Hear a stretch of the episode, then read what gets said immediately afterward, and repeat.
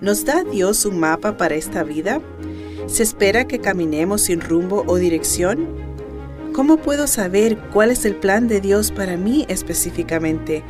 La profecía bíblica nos muestra cómo Dios guía y protege a su pueblo a través del tiempo del fin.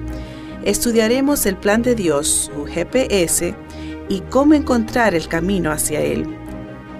Suscríbete y haz clic en la campana para recibir notificación de mis próximos videos. Mi nombre es Cami y Entendiendo las Profecías Bíblicas empieza ahora.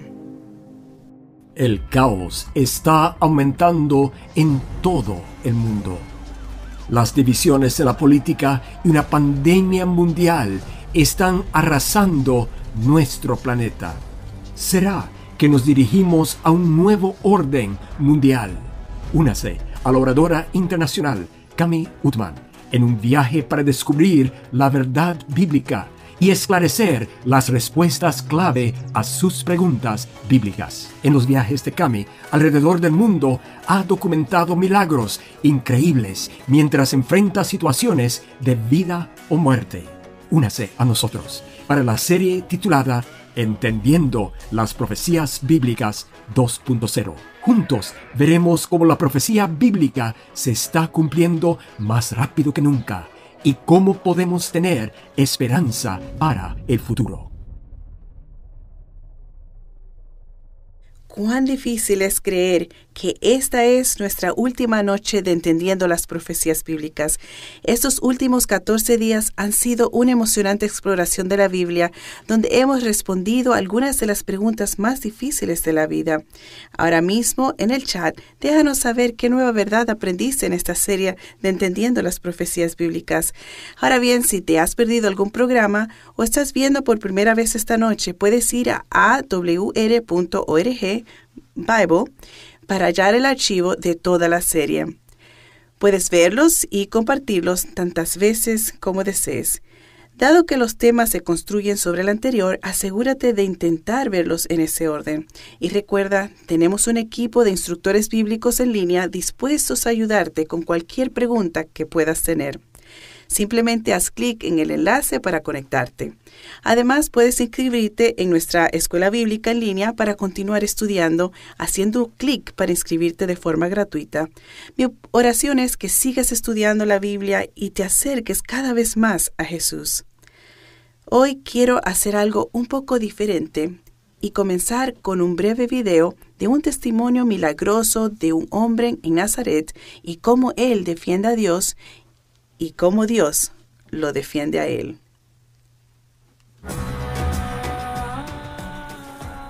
Nacido musulmán, a Wissam se le enseñó a odiar el cristianismo, así que cuando su hermana decidió convertirse al cristianismo fue enviado por su familia a matarla.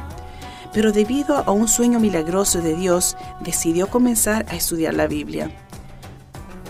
Pronto regresó a Nazaret para compartir su nueva creencia con su familia.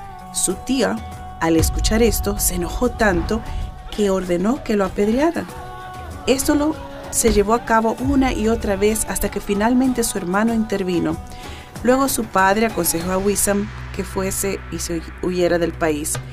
Años más tarde, después de la muerte de su padre y su tío, la madre de Wissam lo invitó a regresar. Inmediatamente vio la oportunidad de compartir a Jesús en Nazaret, Así que él decidió establecer un centro de influencia donde usaba la Biblia para enseñar inglés a sus semejantes. También le dimos a Wissam reproductores digitales de radio adventista que distribuyó en su comunidad. Recientemente, sin embargo, las cosas empeoraron debido a que los hijos de su fallecido tío descubrieron que Wissam estaba predicando. Ellos también habían participado de su apedreamiento muchos años antes y ahora reunieron una multitud y fueron a la casa de Wilson para atacarlo. La esposa de Wilson, Aubrey, escuchó la conmoción abajo y se apresuró a ver lo que estaba pasando.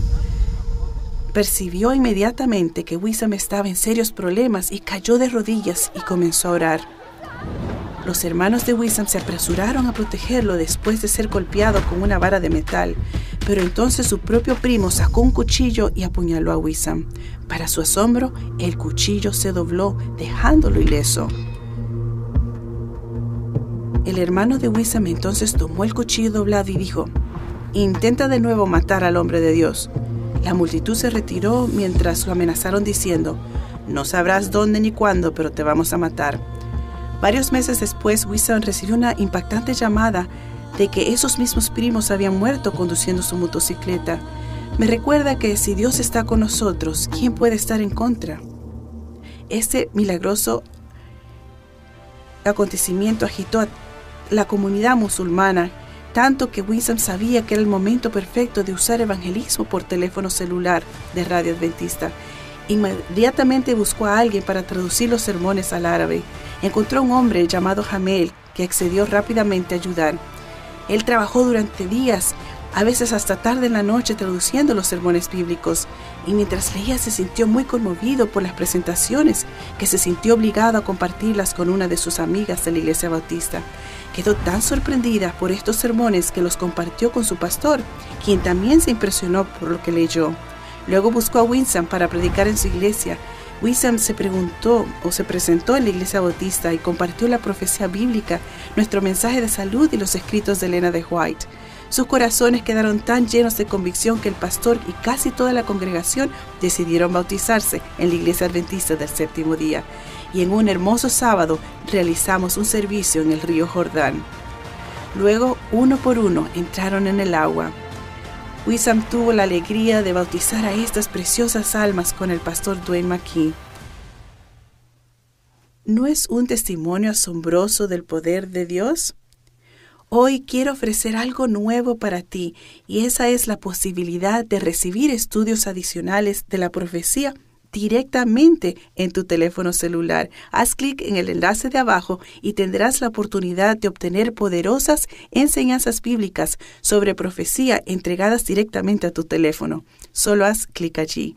El nuevo comienzo que Jesús pone a tu disposición a través del autismo es realmente increíble y espero que hayas tomado la decisión de seguir a Jesús hasta el bautismo.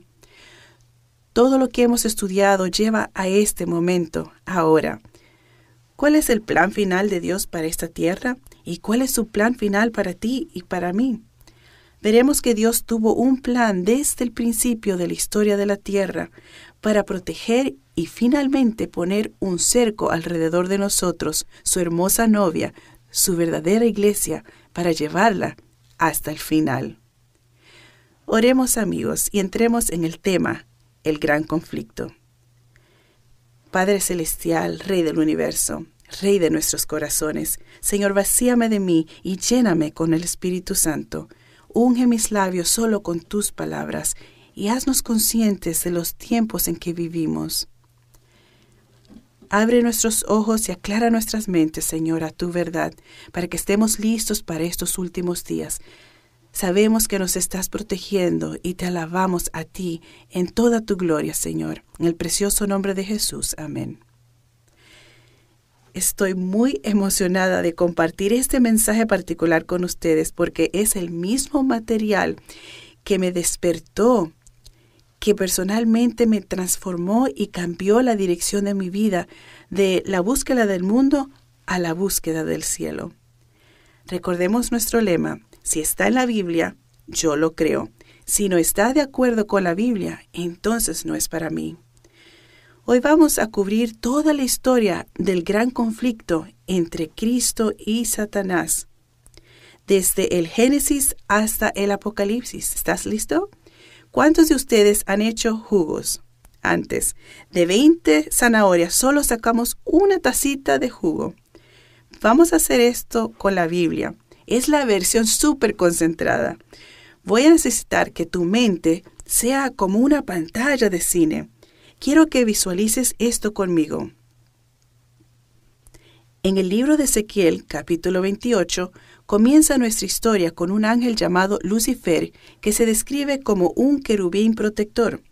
Ahora, para entender lo que es un querubín protector, debemos volver al Antiguo Testamento, a Éxodo capítulo 25, donde la Biblia describe un edificio. Este edificio es importante, se llama el santuario.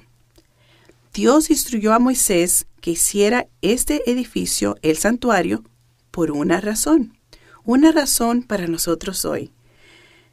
Dentro de ese santuario está el lugar santísimo, que es un reflejo de la sala del trono de Dios en el cielo. En esa sala del trono había algo llamado el arca del pacto y encima estaba el propiciatorio. El propiciatorio representa el trono de Dios. Eso nos dice algo muy importante, y es que en el cielo el fundamento mismo del trono de Dios está su ley. Esto es porque los diez mandamientos se encuentran dentro del arca del pacto. La Biblia dice que sobre el propiciatorio había dos ángeles llamados querubines protectores. Esa palabra protector significa defender o proteger. Eso nos dice mucho de la descripción del trabajo de Lucifer cuando estaba en el cielo. Lucifer debía proteger y defender la ley de Dios. Él estaba en la misma presencia de Dios. Él debía proteger la santidad de la ley, el fundamento del gobierno de Dios. Pero la Biblia nos dice en Ezequiel 28 que Lucifer fue perfecto en todos los aspectos hasta que la iniquidad o el pecado fue hallado en él. La palabra de Dios dice que la iniquidad es pecado y el pecado es qué? La transgresión o el quebrantamiento de la ley. Así que Lucifer, que debía proteger la ley de Dios, terminó volviéndose en contra de esa ley.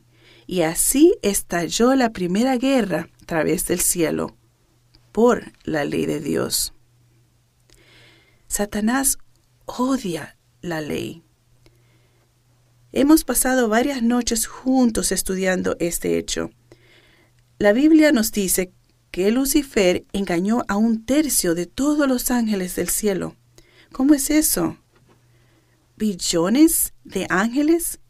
¿Acaso Lucifer dijo, ¡Hey! ¿Qué tal ángeles santos? ¿Quieren ser malvados junto conmigo? No, eso no sería un engaño. Él es más hábil y astuto que eso.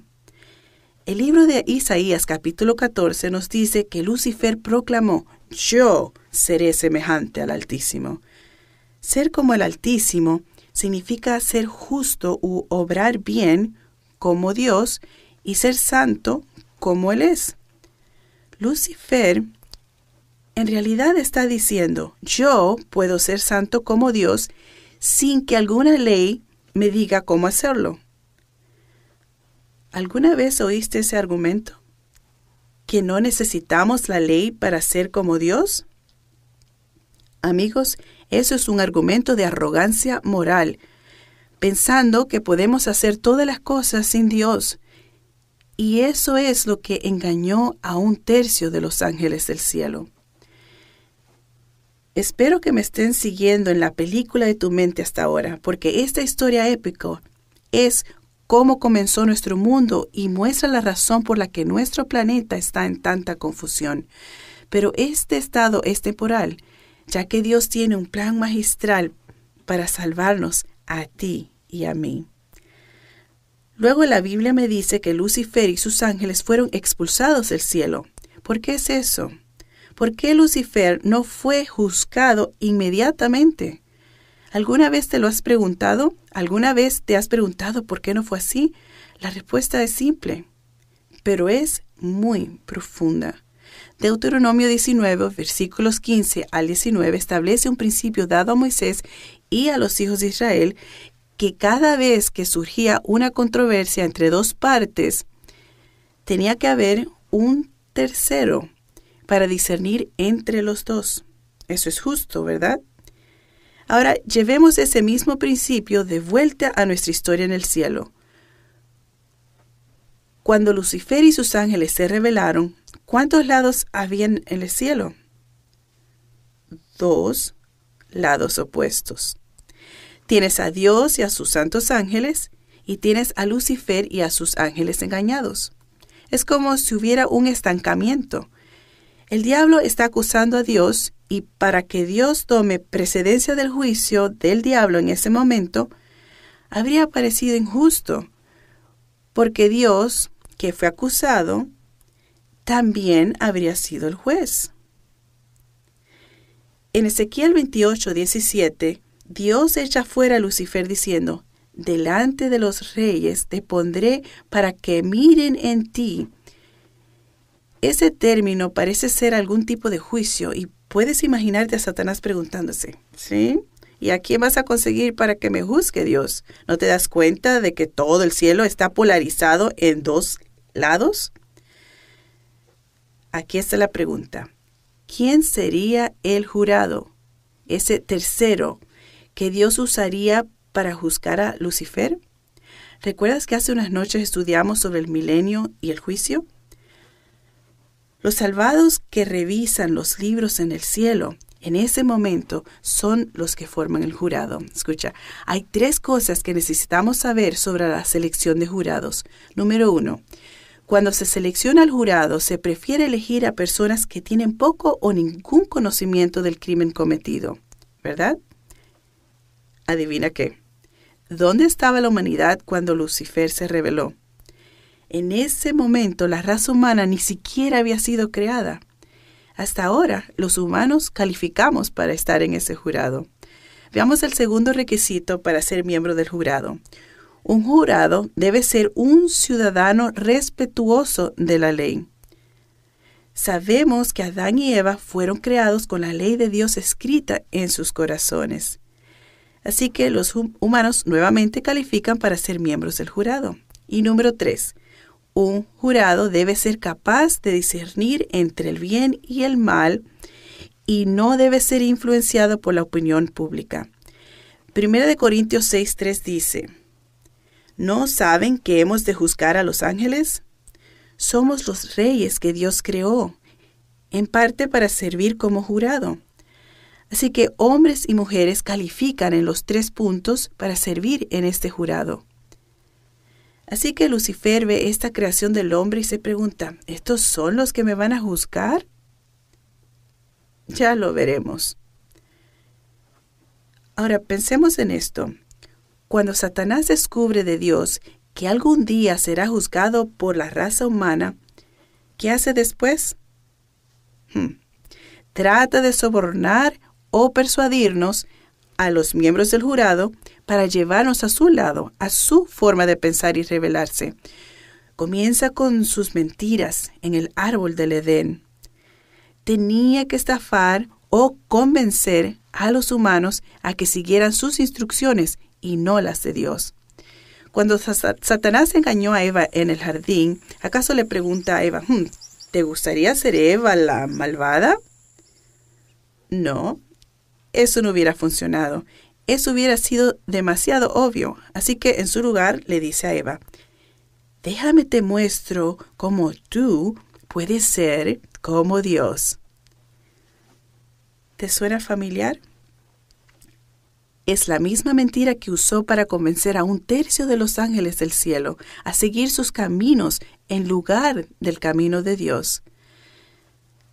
La serpiente antigua llevó a la raza humana a un concepto distorsionado del carácter de Dios desde el principio.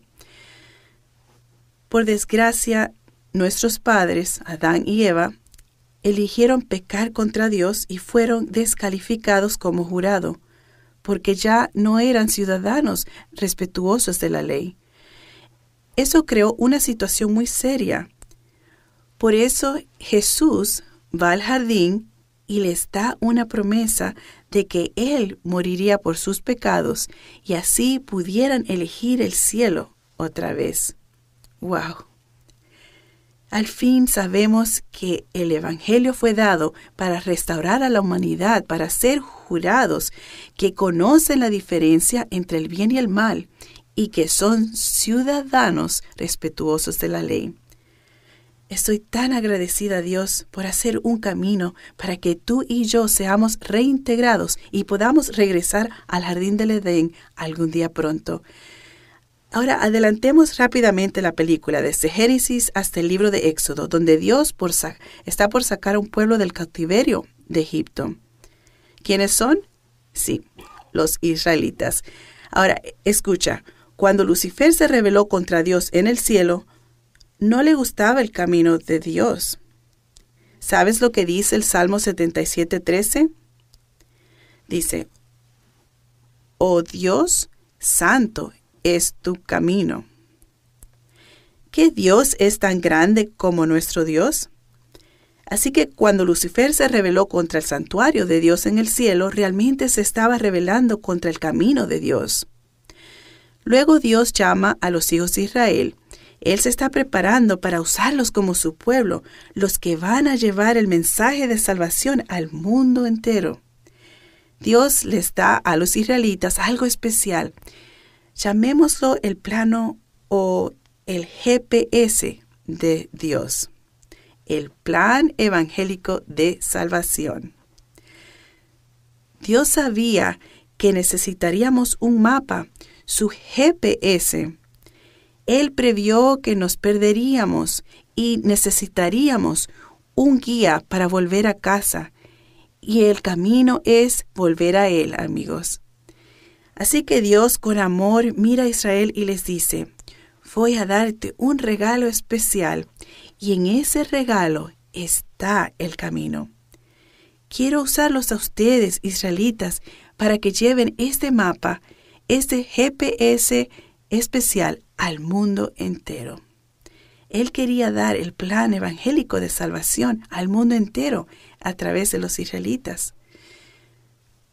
Podemos empezar a entender e imaginar cómo Satanás debe haberse sentido lleno de rabia cuando vio una réplica de la sala del trono de Dios en el cielo, el santuario de Dios, siendo construido por los israelitas aquí en la tierra, en el desierto pues ahora los humanos tendrían la oportunidad de entender el plan de salvación de Dios.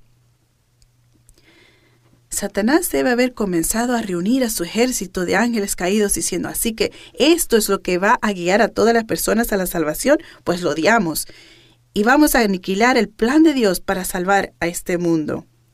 Destruiremos al pueblo que posee la verdad de Dios. No podemos permitir que esta verdad se apodere del mundo. Así que debes estar preguntándote cuál es este plan. ¿Cómo es este el camino a la salvación? Vamos a ver un cuadro y vamos a estudiar este cuadro en la pantalla. Vamos a ver el santuario abuelo de pájaro como si estuviéramos volando sobre él. ¿Ves el patio exterior? Llegas a dos artículos de muebles y ahora lo que es fascinante es el verdadero significado de cada mueble, especialmente para ti y para mí. Primero vemos el altar de sacrificio, donde los animales eran sacrificados. ¿Qué representa eso? ¿El sacrificio de quién? De Jesucristo. Luego ves una fuente. Ahí es donde el sacerdote se lavaba las manos y los pies. ¿Y qué simboliza eso en el Evangelio? El bautismo. Vamos a entrar ahora en el lugar santo. Ahora ves la mesa de los panes. Representa la palabra de Dios, el pan de vida. Mateo 4:4 No solo de pan vivirá el hombre, sino de toda palabra que sale de la boca de Dios. Luego te das la vuelta y ves que tienes el altar del incienso, que representa nuestras oraciones. Y luego ves el candelabro de siete brazos, representando al Espíritu Santo, nuestro testimonio a los demás a través del Espíritu de Dios. ¿Ves, amigo? Ustedes son la luz del mundo. Una ciudad que está situada en una colina no se puede ocultar. Debes brillar intensamente por Jesús. Se trata de tu testimonio, amigo. Ahora vamos a entrar en el lugar santísimo. Entonces ves el arca del pacto con los diez mandamientos adentro. Amigos, este es el diseño de nuestro plano. Entonces, ¿cómo es que este santuario es el plan del Evangelio de Dios? Si miras de cerca este cuadro y trazas una línea por el exterior de los muebles, ¿sabes lo que encontrarías? Sí, una cruz. ¿Puedes imaginar que miles de años antes de que Jesús llegara al escenario, aquel santuario en el desierto profetizó que Cristo moriría en una cruz por nuestros pecados. Él dice, yo soy el camino, la verdad y la vida, en Juan 14, 6. También cuando miras el santuario encontrarás algo muy, muy interesante, porque en cada lugar donde se encuentra un mueble, Cristo fue herido. Un clavo en la mano izquierda, un clavo en la mano derecha, una corona de espinas sobre su cabeza. Murió de un corazón quebrantado, clavos en sus pies cruzados, y fue perforado en su costado, de donde salió sangre y agua. Verás, Dios libera a su pueblo a través de este plan, su camino, una y otra vez. Veamos a los hijos de Israel, por ejemplo. En Éxodo 12 están siendo liberados del cautiverio y lo primero que Dios les pidió que hicieran fue un sacrificio y poner la sangre en los postes de las puertas. Entonces, ¿qué artículo del mobiliario representa esto? El altar del sacrificio. Ahora veamos Éxodo 14. Están en camino a la libertad y el faraón dice, espera, ¿qué hice? Cambié de opinión. Ve por ellos, tráiganlo de vuelta. ¿Y qué hace Dios? Abre el mar rojo. ¿Y qué simboliza esto? La fuente, el bautismo. Después de llegar al otro lado del mar rojo en Éxodo 16, adivina qué pasa. Gritan, tenemos hambre. Y adivina lo que Dios hace por su pueblo. Cae maná, pan del cielo, representando la mesa de los panes. Luego en Éxodo 19 Dios les dice, Ustedes son mi tesoro peculiar, ustedes son mi luz para el mundo, mi pueblo que voy a usar para traer la salvación a la tierra, que en esencia es Dios llevándolos al candelabro de siete brazos.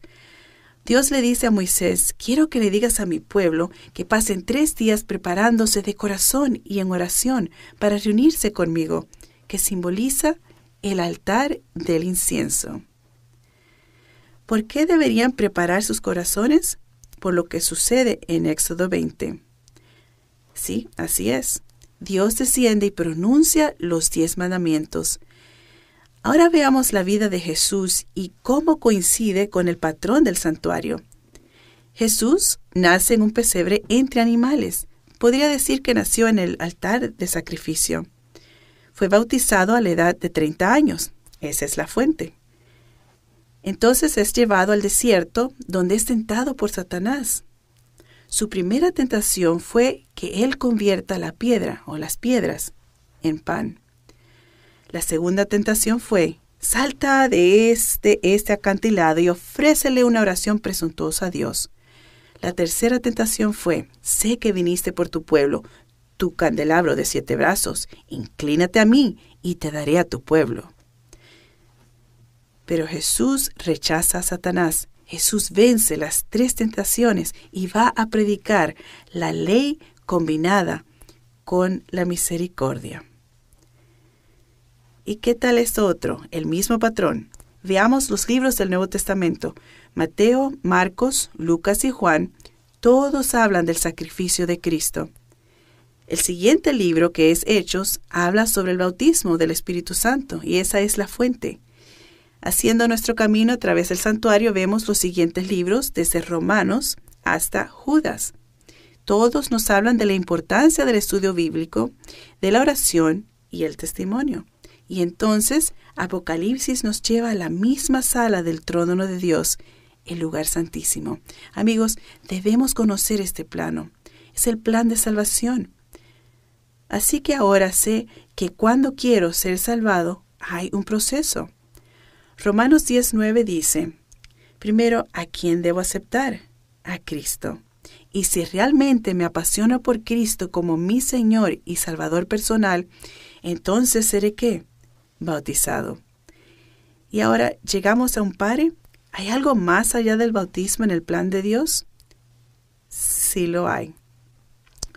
Luego, si genuinamente he tomado el bautismo y estoy siguiendo a Cristo, entonces querré estudiar y reclamar la palabra de Dios. Oraré a Dios para que profundice nuestra relación y testificaré a los demás acerca de su gran amor. Mientras estás en el camino de Dios hacia la salvación, adivina dónde te lleva finalmente, ¿sí? Así es. En Juan 14, 15 Jesús dice, Si me aman, guardarán mis mandamientos. El diablo está furioso con este plan de salvación, claro que sí. Todo el Antiguo Testamento realmente se trata de cómo el diablo está tratando de destruir a las personas que poseen el plano y de destruir el mismo plano. Imagínalo así.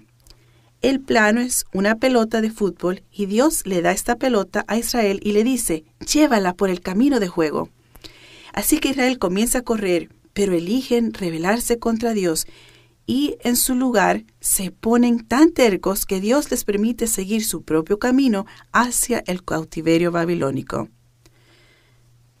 ¿Qué pasó después?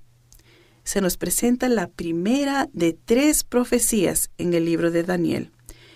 La primera profecía es la profecía de las 70 semanas. ¿De qué se trata la profecía? Lo ilustramos aquí de forma simple, amigos. La profecía es Dios diciéndole a Israel que aquel a quien el santuario señala vendrá en setenta semanas. Si no están preparados para recibirlo y continúen en su rebelión, les quitaré el plano y se los daré a alguien más. Pero adivina qué pasó. Israel no estuvo listo cuando Jesús vino y rechazó a Cristo.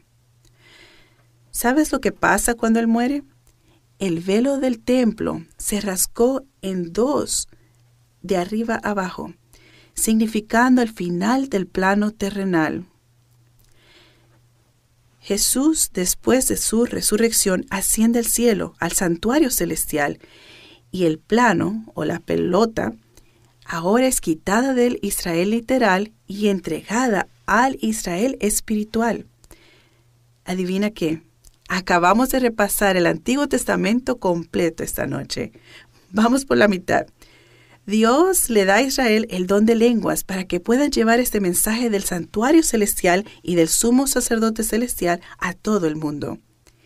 Y ahí va el Israel espiritual avanzando por el campo, que nada puede detenerlo. Satanás dice, hmm, debo bloquear a estos tipos, a estos cristianos incansables.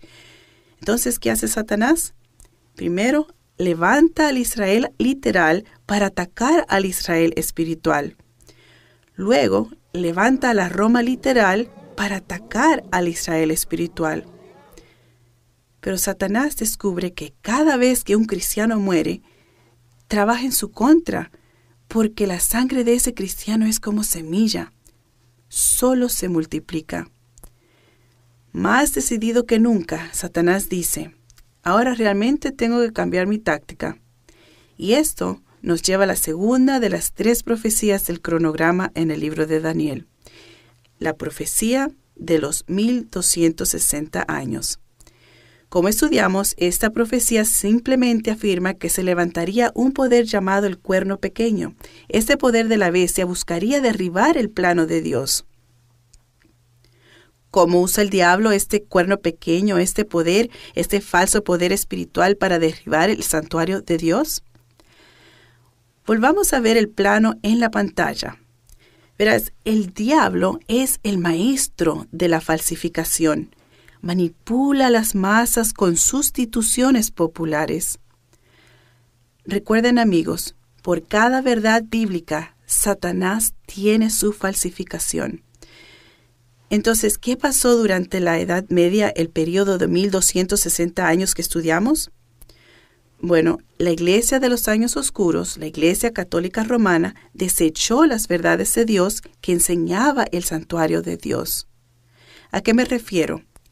El altar del sacrificio, que representaba el sacrificio de Cristo, fue derribado y reemplazado por una enseñanza llamada penitencia, a la gente se le dijo que el sacrificio de Cristo no es suficiente para pagar por tu pecado, así que debes pagar penitencia. La eficacia del sufrimiento de Cristo, su sacrificio, fue descartado y una falsificación fue enseñada en su lugar. Ahora, ¿qué pasa con la fuente que representa el bautismo? la iglesia de los años oscuros dijo, vamos a colocar el rociado infantil en el lugar del bautismo genuino por inmersión que llama a la confesión y el arrepentimiento de todo corazón. No solo hicieron eso, sino que subieron al lugar santo, a la mesa de los panes, que representa la palabra de Dios, y declararon, No puedes comprender la palabra de Dios por ti mismo, solo el sacerdote te la puede explicar. De esta manera, promovieron que las tradiciones de la Iglesia eran más importantes que la palabra de Dios. No solo hicieron eso, como muestra la historia, sino que llegaron hasta el altar del incienso, que representa la oración, y declararon, no puedes orar directamente a Dios, tus oraciones tienen que pasar por un sacerdote. De hecho, crearon su propia sala de dos compartimentos dividida por una cortina, con un hombre sentado en lugar de Dios, escuchando confesiones de otro hombre. Esto imita el lugar santísimo de Dios, amigos. Esas falsas enseñanzas sacaron la luz directa de la iglesia, dando lugar a los años oscuros. Finalmente, la Iglesia Católica Romana subió al lugar santísimo y tomó la ley de Dios, sus diez mandamientos, y simplemente jugaron con ella. Pasamos bastante tiempo estudiando estos detalles en esta serie. Tomaron el cuarto mandamiento el sábado séptimo día y lo cambiaron, poniendo en su lugar la adoración en el primer día. Satanás está decidido a interferir con el GPS de Dios. Él quiere que te pierdas. ¿Debemos perder la esperanza? ¿Qué va a hacer Dios ahora? Bueno, había una profecía más, llamada la profecía de los 2300 años, y esa profecía decía que al final de 2300 años, que terminarían en 1844, Amigos, este es un estudio más profundo, por lo que recomiendo que pregunten a nuestros instructores bíblicos, pero necesito mencionarlo. En ese periodo de 2300 años, el santuario sería purificado o restaurado.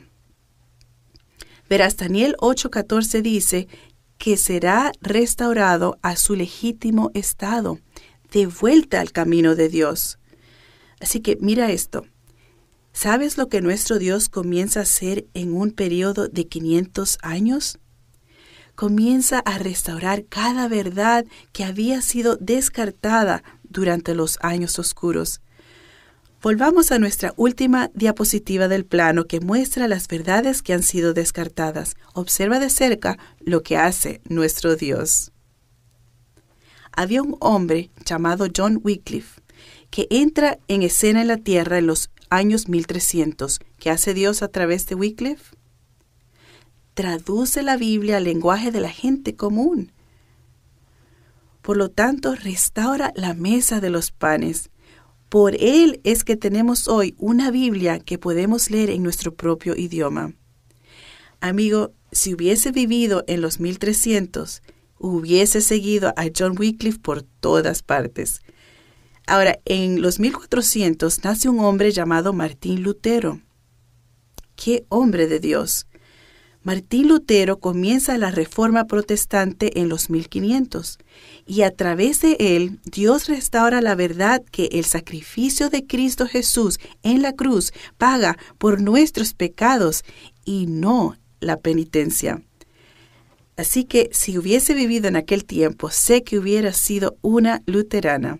Alabado sea Dios por el movimiento luterano. Amén. En el 1500, un hombre llamado Juan Calvino aparece en la escena, el fundador del movimiento presbiteriano. Juan Calvino estaba especialmente interesado por la oración y él dijo, podemos orar directamente al trono de Dios por nosotros mismos. Y Juan Calvino eficazmente restauró el altar del incienso. Y creo que durante ese tiempo hubiese sido presbiteriana.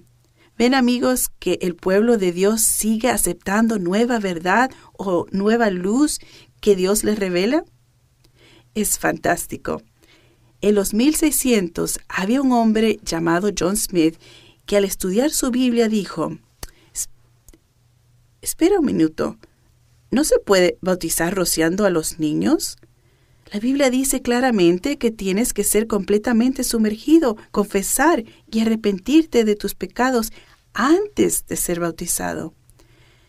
Esto eficazmente restauró la fuente. Se convirtió en el fundador del movimiento bautista. Amigos, si yo hubiese vivido en los 1600, definitivamente habría sido bautista. En los 1700, un hombre llamado John Wesley entra en la escena y John Wesley es el fundador del movimiento metodista. Tenía un interés especial de que el Evangelio se difundiera al mundo. Y Dios a través de él eficazmente restauró el candelabro de siete brazos. Deja que tu luz brille. Si hubiese vivido en los 1700, sé que hubiera sido metodista. Amigos, falta un artículo más del mobiliario por ser restaurado. Hmm. ¿Qué movimiento llamaría Dios a la escena en la década de 1800 para restaurar la última pieza de la verdad perdida? ¿Qué movimiento restaura el arca del pacto? El adventismo del séptimo día restaura los diez mandamientos encontrados dentro del arca del pacto, incluyendo el cuarto mandamiento. Recuerda el día de reposo para santificarlo. El día elegido por Dios, su sábado, es nuestro sello. Como estudiamos, amigos, es su marca para ser salvados. Lo vimos en la presentación El sello auténtico. Dios te ha llamado para un momento como este. Él quiere que conozcas la verdad de su Biblia. Se nos dice en la Biblia, en Apocalipsis 7, que debemos tener el sello del Dios vivo para llegar al final de los tiempos. Debemos ser sellados para el cielo, amigos.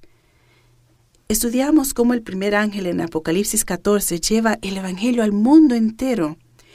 Este Evangelio no pudo haber sido predicado durante los años oscuros porque la verdad de Dios había sido removida y descartada, descartada, quitada de la gente. Para 1844 todos los artículos de la verdad habían sido restaurados por Dios. Entonces, ¿quiénes son los adventistas del séptimo día? Nuestra herencia es luterana, bautista, metodista, presbiteriana. Simplemente seguimos tomando todas esas verdades restauradas por Dios, su plano, en su totalidad, y las llevamos por el cronograma de la historia de la Tierra. En 1982 hubo un partido de fútbol americano, Cal State contra Stanford. Se le llamó la jugada. Quedaban cuatro segundos en el reloj. Cal State perdía por un punto la banda ya había comenzado a celebrar. Todo lo que Stanford tenía que hacer era patear la pelota. Pensaron que el juego había terminado. En serio, ¿cuáles son las probabilidades de que el otro equipo devuelva la pelota y gane?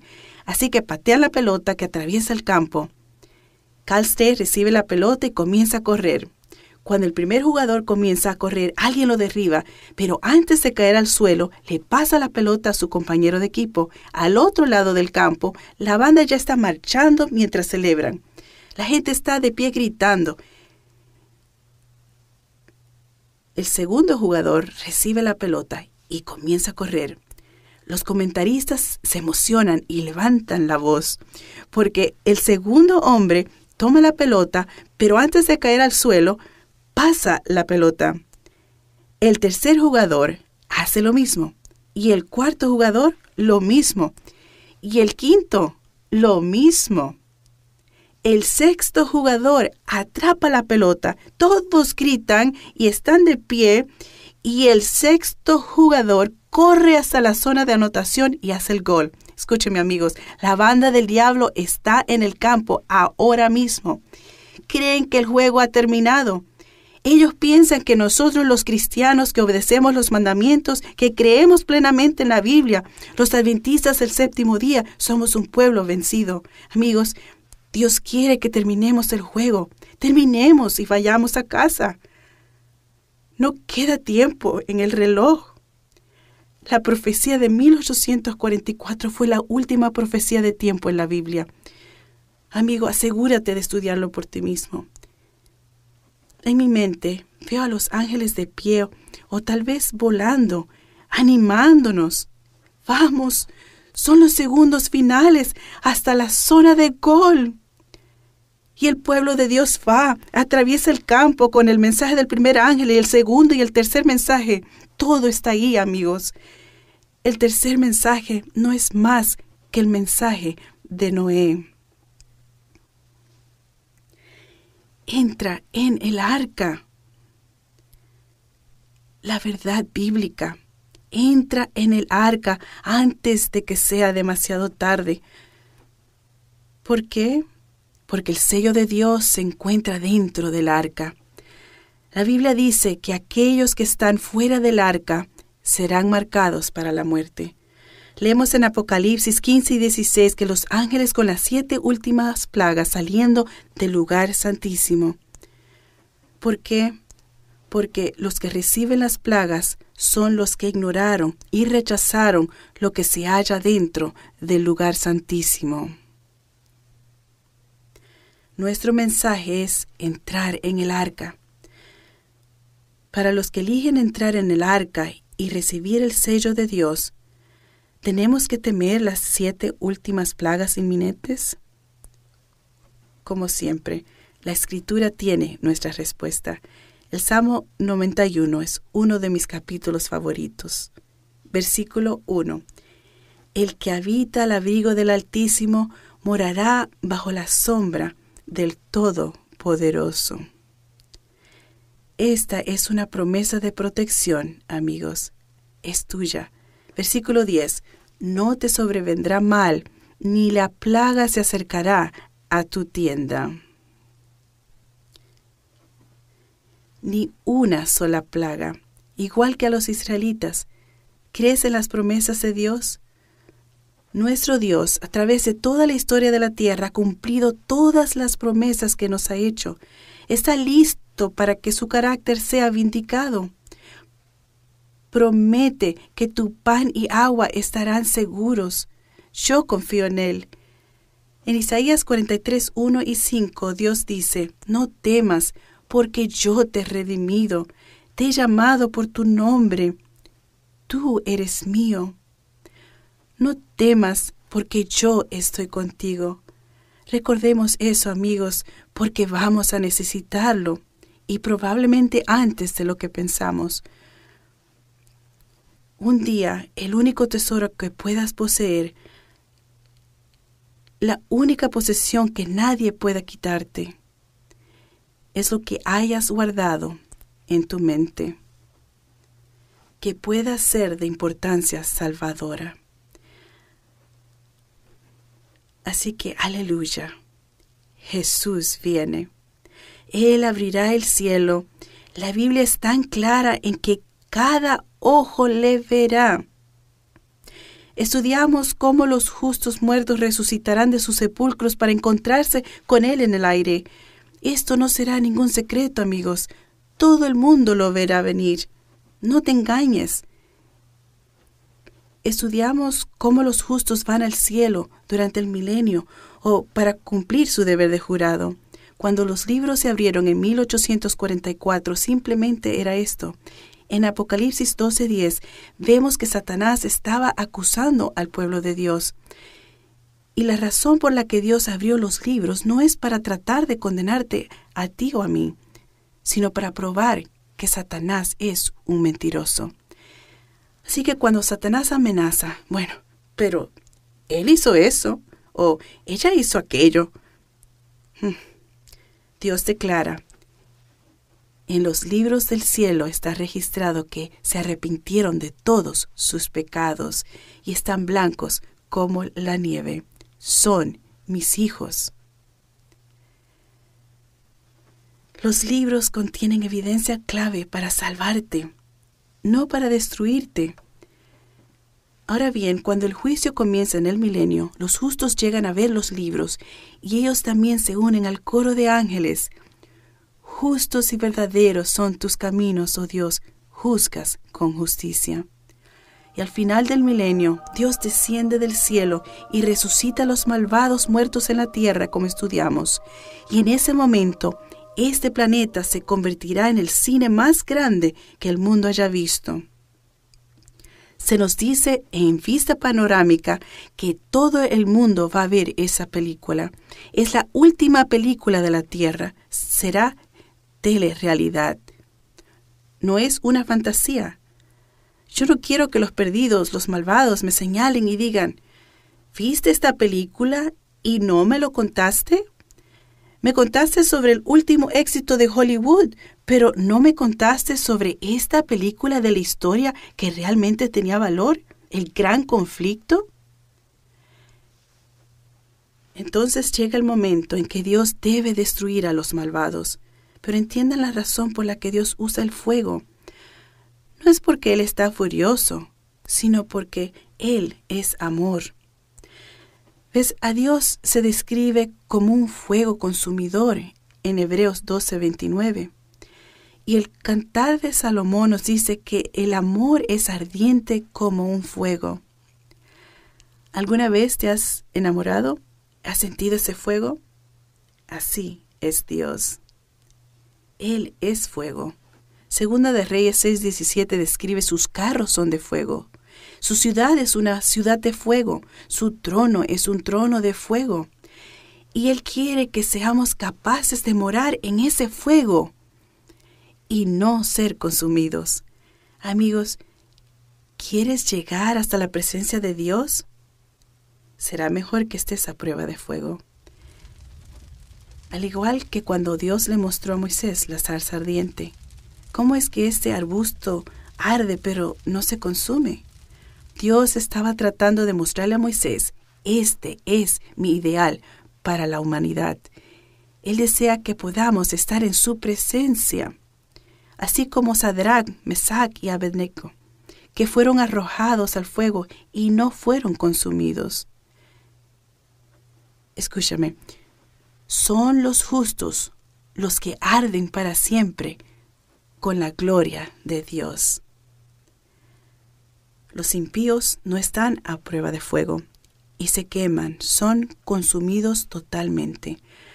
Dios no les permitirá entrar en el cielo porque el cielo sería el infierno para ellos. ¿Ves cómo el diablo le da la vuelta? De forma majestuosa, Dios con esos grandes brazos extiende y abraza a los malvados una última vez a todos los malvados en un abrazo gigante y en ese abrazo los malvados sienten el amor que han rechazado. Es entonces que toda rodilla se inclinará y todos declararán, justos y verdaderos son tus caminos, oh Dios. Hay una decisión unánime de destruir a los malvados. Y entonces Dios renueva el planeta Tierra a su plan original, al perfecto jardín edénico. Y la Biblia dice en Isaías 63, 66, 23, de sábado hasta sábado vendrá todo mortal para postrarse delante de mí. Ven amigos, celebraremos el sábado en el cielo por toda la eternidad. Esta es la última película de la tierra, amigos. Dios te ha llamado para un momento como este. Deja de sentarte en la verja. Satanás quiere que creas en tus dudas y que dudes de lo que crees.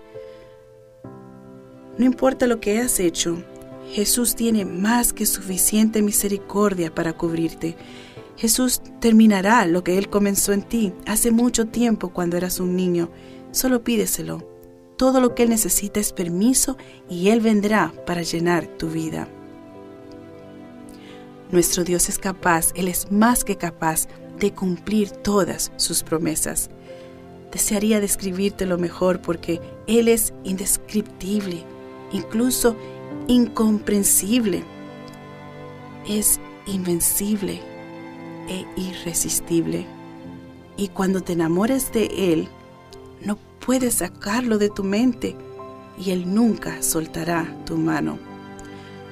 No puedes vivir más que Él y no puedes vivir sin Él. La muerte no pudo con Él y el sepulcro no pudo retenerlo.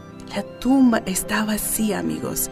Nuestro Redentor vive y te quiere a ti, por Él, para siempre. Oremos. Padre Celestial, Rey del universo, oro para que cada uno de nosotros permanezca firme en tu verdad, para que permanezcamos alerta a las trampas de Satanás, para que reclamemos tus promesas de protección y provisión durante estos últimos días.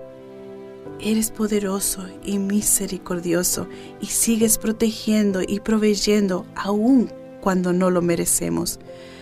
Nos ves como tus diamantes en bruto y nos haces brillar como nuevos. Alabado seas Jesús, eres el Rey de Reyes. Oro especialmente en este momento por mis amigos que han estudiado conmigo a través, a través de esta serie. Tú conoces el corazón de cada uno. Envía tu Espíritu Santo de una manera especial y ayúdalos a caminar en tu verdad para que todos nos reunamos en el cielo. Oh, ese día que te proclamemos al mundo entero. Oro estas cosas en tu precioso nombre. Amén. Amigo, el gran conflicto nos enseña que Dios tiene un mapa GPS para ti. Él continúa haciendo todo lo que puede para asegurar tu salvación. Dios tiene un plan para este mundo y lo más importante, Él tiene un plan para ti. Esta noche solo quiero preguntarte una vez más, ¿te comprometerás totalmente con Jesús? ¿Seguirás toda la verdad de, de Dios? ¿Estás dispuesto a ser un cristiano obediente a los mandamientos y unirte a su remanente, la Iglesia Adventista del séptimo día? Por tu amor por Él, si estás pensando en el bautismo, Haz tu compromiso esta noche, amigo. Nos encantaría verte cumplir ese compromiso. Simplemente haz clic en el enlace para conectarte con nosotros. Quiero agradecer a cada uno de ustedes por confiarme su tiempo para estudiar con estos temas bíblicos durante los últimos 14 días. Espero y ruego que sigan a Jesús todos, todos los días de tu vida. Una vez más, Muchas gracias por ver entendiendo las profecías bíblicas. Que Dios los bendiga abundantemente. Elige el camino de Dios. Buenas noches amigos. Estoy contenta de seguir compartiendo contigo en awr.org barra Bible Suscríbete allí para recibir notificaciones de mis próximas presentaciones y de la página de Facebook y YouTube en español. Lo más importante, quiero animarte ahora mismo a ir a awr.org barra more, M-O-R-E, para inscribirte en los estudios bíblicos en línea y grupos de apoyo gratis. Queremos mantenernos conectados contigo y ayudarte a crecer más en Cristo desde donde quiera que nos estés viendo. Algunos de ustedes han compartido que están pensando en ser bautizados y queremos ayudarte a prepararte para tu bautismo. Es muy emocionante y trae gozo a mi corazón. Así que de nuevo, ve a awr.org barra M-O-R-E. Que el Señor te bendiga ricamente a medida que creces en Él. Gracias por acompañarnos. Si deseas aprender más sobre las verdades de la Biblia, te invito a suscribirte más abajo. Haz clic aquí para ver uno de mis videos favoritos y haz clic aquí, izquierda superior, para ver la serie completa. Que Dios te bendiga.